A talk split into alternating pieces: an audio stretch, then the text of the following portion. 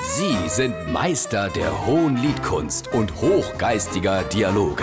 Sie sind Langhals und Dickhop. Jetzt auf SR3 Saarlandwelle. Sag mal, guckst du eigentlich immer noch jeden Samstag am Radio und hier ist Bundesliga? Nee, schon lange nicht mehr. Wie, jetzt sag nur, das interessiert dich nicht mehr. Natürlich interessiert mich das. Nur gucke ich nicht mehr vom Radio, sondern vom Bezahlfernsehen und gucke die Konferenz. Und schreibst immer noch von Hand jed Tor mit. wie gehabt. Bundesliga-Statistik ist seit 1852. So ungefähr, ja, ja.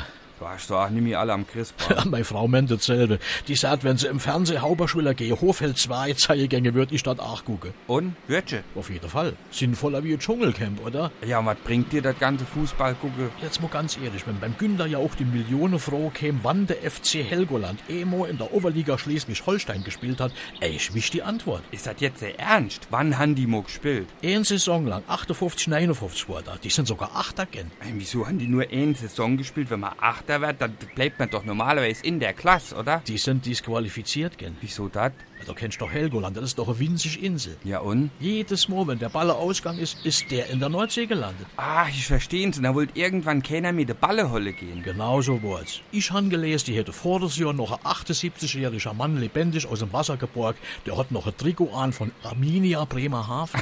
Ha, da spinnst eindeutig. Bei dir dreht sich alles nur um Fußball, Fußball, Fußball. Ich bin sicher, du bist immer noch der Meinung, Atlantis ist nicht Unergang, sondern abgestiegen.